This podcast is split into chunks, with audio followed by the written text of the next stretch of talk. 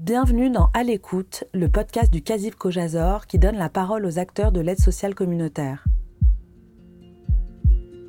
Dans ce premier épisode, nous revenons aux origines du CASIP Kojazor à travers 200 ans d'histoire juive française et nous partons à la rencontre de Karen Fredge, la directrice générale de la Fondation, qui nous parle des défis actuels du CASIP Kojazor.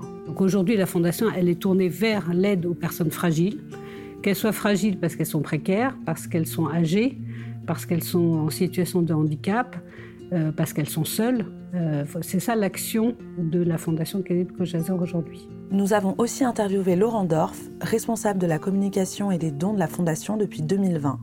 Il y a un esprit aussi, il y a un esprit qui est faire dans la discrétion, euh, agir sans forcément faire beaucoup de bruit. Mais avant de leur donner la parole, place à l'universitaire Laura Hobson-Ford, qui retrace pour nous la riche histoire de la Fondation, marquée par des vagues d'immigration qui ont constamment fait évoluer la population juive de France. C'est à la Sorbonne que la professeure d'histoire titulaire de la chaire des mondes juifs, Laura Hobson-Ford, nous raconte la naissance du CASIP quand il s'appelait encore le CBIP en 1791, euh, les Juifs en France obtiennent le statut de citoyen actif, que ce soit dans l'Est de la France ou le Sud-Ouest, et en Sud-Ouest, ils arrivent à l'obtenir un peu avant. Euh, il y a un désir de Napoléon de mieux organiser les Juifs pour mieux contrôler ou surveiller cette population qui, euh, pendant des siècles, était quand même considérée comme l'autre avec le grand A. Et donc, du coup, Napoléon va créer un décret en 1808 qui va créer, entre autres choses, le consistoire. Le consistoire euh, donc va organiser le culte et va justement euh, permettre à Napoléon d'avoir euh, un interlocuteur pour parler au nom des Juifs en France. Le consistoire va du coup créer un comité pour essayer de centraliser les différentes formes d'aide sociale qui existaient auparavant dans l'époque de l'Ancien Régime. Euh, ça, c'est le premier volet de, ce CBIP, euh, donc le Comité de bienfaisance israélite de Paris, qui va prendre ce nom uniquement en 1839. Il y a aussi donc cette peur euh, du schnorrer. Donc c'est un mot en yiddish, c'est le mendiant. Et comme cette image euh, est très présente euh, dans les représentations des Juifs, notamment les représentations antisémites des Juifs, où on va imaginer donc ce Juif ambulant, euh, déraciné, qui demande de l'argent et qui a la main tendue.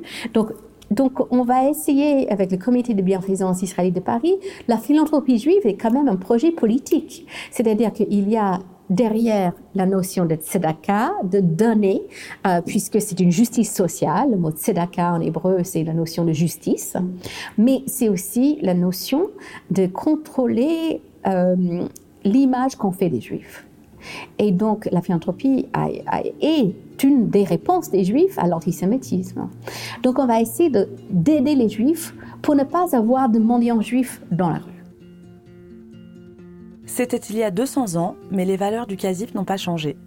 Plus que jamais aujourd'hui, la solidarité juive a un sens. C'est ce que nous explique Karen Fredge, la directrice générale du CASIP Kojazor. L'action communautaire euh, euh, juive, l'action sociale juive, elle a en fait un double objectif. Elle a l'objectif qui est lié à l'action sociale tout court, c'est-à-dire d'insérer une personne dans la société en France, et elle a un autre objectif, c'est de rester connectée avec sa communauté.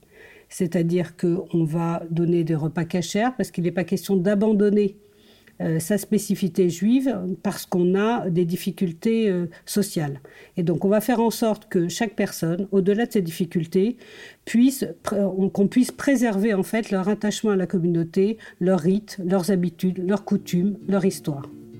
Donc, par exemple, lorsqu'on va financer euh, des obsèques, on va euh, faire en sorte qu'il euh, y ait un minyan qui soit réuni si la personne était pratiquante. Et puis, on va surtout financer le caveau pendant toutes, toutes les années suivantes pour qu'on soit sûr que la personne puisse être enterrée selon le rituel juif. Je pense que le Kasib Kojazor est une institution typiquement française, dans la mesure où on voit une belle collaboration entre euh, l'État et les associations privées. Et en fait, on voit qu'il y a un espace intermédiaire entre l'État et l'individu. Et ce sont donc ces associations sociales qui vont jouer un rôle intermédiaire, qui peuvent avoir une souplesse que l'État n'a pas.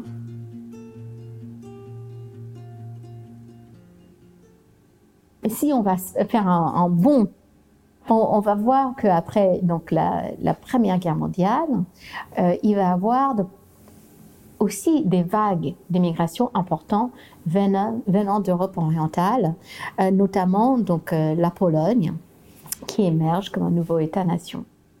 Et puis, nous avons aussi, avec l'arrivée du nazisme en 1933 et, notamment la montée d'Hitler, on a euh, des, vagues de, réfugiés qui vont arriver euh, à la fois d'Allemagne, mais bientôt après d'Autriche et aussi euh, d'Italie.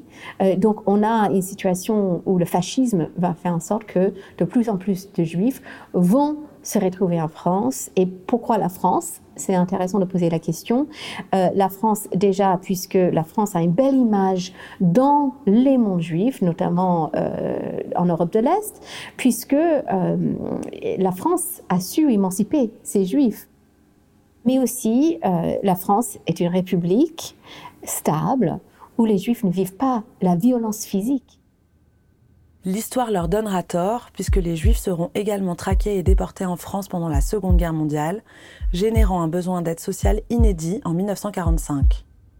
Après la Shoah, il y a une crise humanitaire à gérer. Et quelque chose qui est très important à garder en tête, c'est que si tous les Français ont vécu l'occupation et la guerre, il y a quelque chose de très important à, à distinguer entre le génocide et la guerre. Ça veut dire que les Juifs en France ne sont pas du tout dans la même situation que la population française globale après l'occupation. L'État a du mal à reconnaître que les Juifs étaient dans une, situation spécifique, à la fois puisqu'on va fabriquer cette mythe résistentialiste, où on va dire que tout le monde a été résistant et tout le monde a souffert. Mais il a aussi le côté très pratique on va remettre en place une république et on va supprimer les catégories discriminantes, notamment la catégorie de juifs. Une fois qu'on supprime cette catégorie, comment créer des aides spécifiques pour les juifs? Donc, c'est là où on va, voir l'arrivée, heureusement, euh, l'arrivée de l'aide venant des juifs américains qui vont alimenter les caisses des organisations juives françaises qui ont existé soit avant la guerre, comme le CBIP, ou bien euh, des nouvelles organisations qui vont être créées dans les milieux d'après-guerre. Et donc, euh, le COJAZOR est un exemple d'une de ces organisations qui est créée dans les milieux d'après-guerre.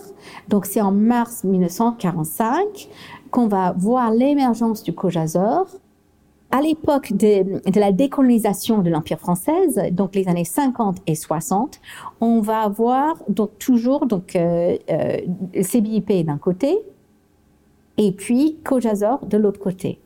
Et au fur et à mesure, donc on va voir que le CBIP va commencer à se spécialiser euh, dans l'immigration euh, juive du Maghreb. Alors, à, l'époque, donc on voit l'arrivée euh, d'à peu près 200 000 juifs, et, en fait, ça, va vraiment être un grand euh, vécu comme un cadeau. C'est-à-dire que euh, les Juifs en France à, cette période-là, euh, beaucoup sont d'origine ashkénaze et ont mal vécu euh, l'arrivée, les, divisions communautaires entre Juifs français et étrangers euh, dans l'entre-deux-guerres et bien sûr pendant l'occupation. Euh, et donc du coup, dans l'après-guerre, on va voir que les premiers pas de la, reconstruction sont, sont, faits. Et puis, on va avoir au fur et à mesure de plus en plus de monde en France. Le CBIP devenu CASIP fusionnera avec le COJAZOR en 2000, mais le CASIP COJAZOR tel qu'on le connaît aujourd'hui est la rencontre de toutes ces histoires, comme nous le rappelle Karen Fredge. Le CASIP, c'est euh, une émanation des comités de bienfaisance. Les personnes riches donnent aux personnes pauvres. Alors ça s'est évidemment professionnalisé tout au long de l'histoire. Et le Cojazor, c'est une émanation d'une joint, donc avec une culture américaine et un travail, euh, l'école de travail social plus américain. Et donc ces deux associations ont vécu chacune leur vie, durant euh, l'une presque 200 ans, l'autre une cinquantaine d'années, pour se retrouver en 2000, pour fusionner, donc pour fonder la fondation Kazib Kojazor, donc il y avait quelque chose de commun entre ces deux associations et il y avait tout un grand intérêt à les réunir pour euh, développer euh, toute l'action sociale et médico-sociale qui était apportée par le. Euh, donc, notamment ce qu'on appelle l'action médico-sociale, c'est les maisons de retraite, les foyers pour, pour personnes âgées non dépendantes, autonomes et donc euh, de, réunir toutes ces activités pour qu'on euh, fonde une fondation qui se tourne vers l'avenir et pour, euh, vers le 21e siècle. Pour ceux qui ne connaissent pas, CASIP, le P de CASIP, c'est enfin, Comité d'action sociale israélite de Paris. Donc le CASIP est parisien. Mais le COJAZOR, en fait, a vu ses premières maisons à partir de 49 à Nice et à Aix-les-Bains et donc, euh, ça nous fait que la fondation Kazib Kojazor est, une fondation qui agit euh, sur tout le territoire national.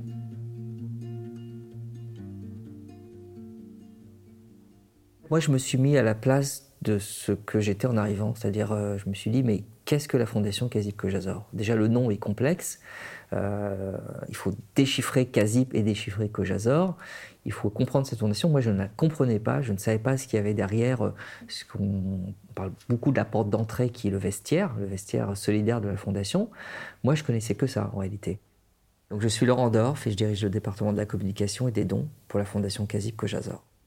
Alors, depuis janvier 2020, à chaque fois que je travaillais dans cette réflexion-là, je me mettais à la place de ce que j'étais, c'est-à-dire celui qui ne connaissait pas la fondation, pour me dire l'autre, je veux qu'il la prenne à travers ce qu'on va lui expliquer, pour qu'il la transmette aux autres, et que cette transmission finalement euh, se passe euh, assez naturellement, et que l'on comprenne que quand on donne quelque chose à la fondation Kazib Kojazor, c'est donner à la plus importante fondation d'aide sociale juive de France, qu'elle a une histoire. Euh, c'est important, l'histoire, c'est une base, mais cette fondation apporte un nombre incroyable de services et d'aides de la petite enfance aux seniors, des personnes isolées, aux personnes en situation de handicap. Il faut savoir que la Fondation est très précurseur dans l'ensemble de ces domaines et continue à l'être. Effectivement, elle répond à de nombreuses problématiques qui se présentent à nous et encore plus depuis la période Covid.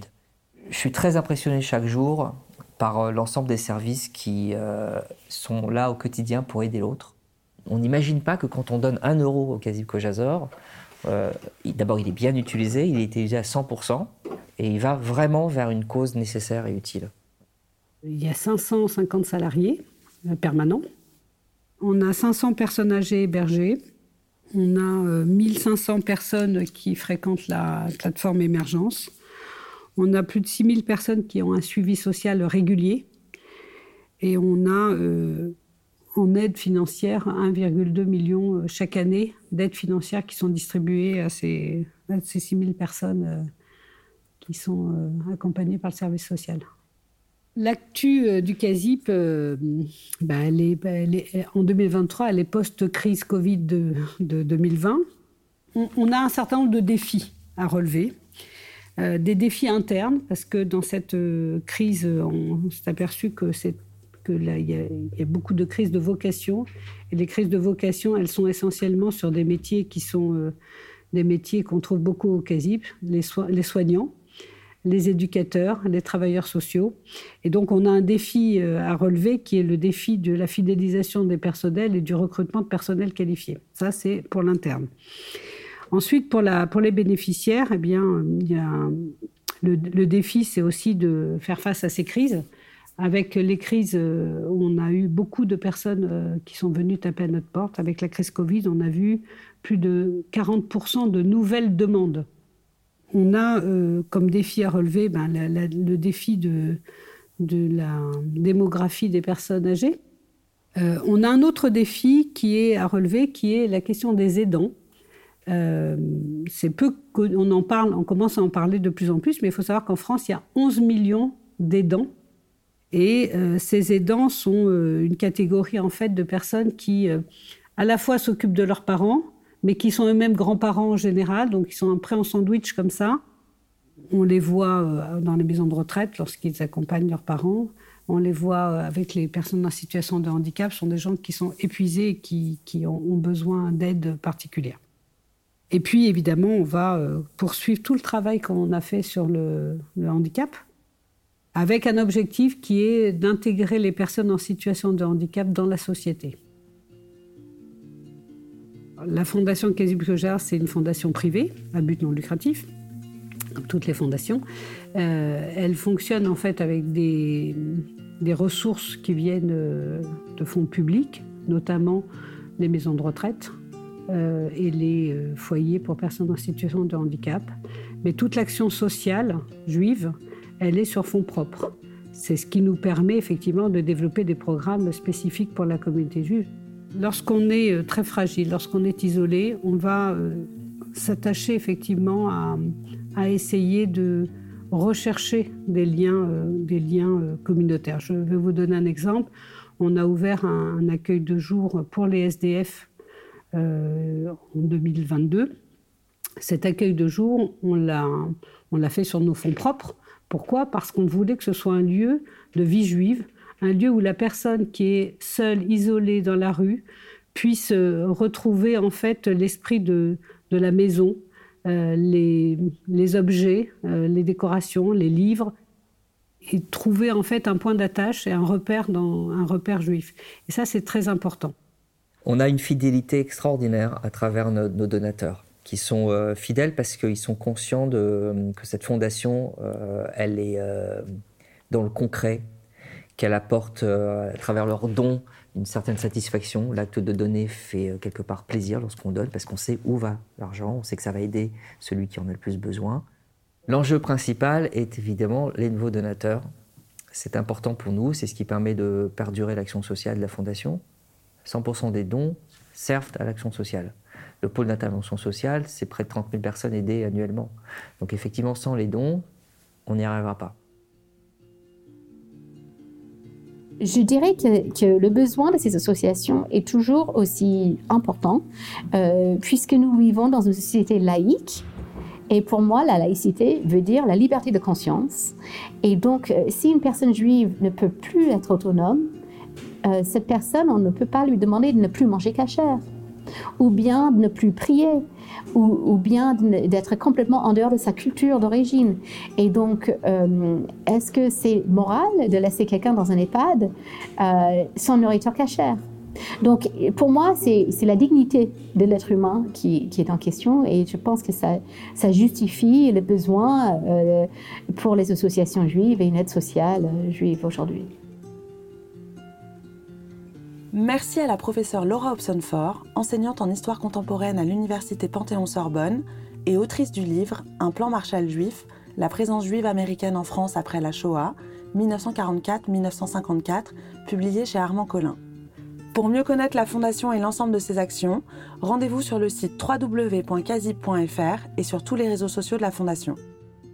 À l'écoute est un podcast du Casib Kojazor, produit par Milim, de Elisa Azogi-Burlac et Myriam Levin, Mixage Kevin O'Leary.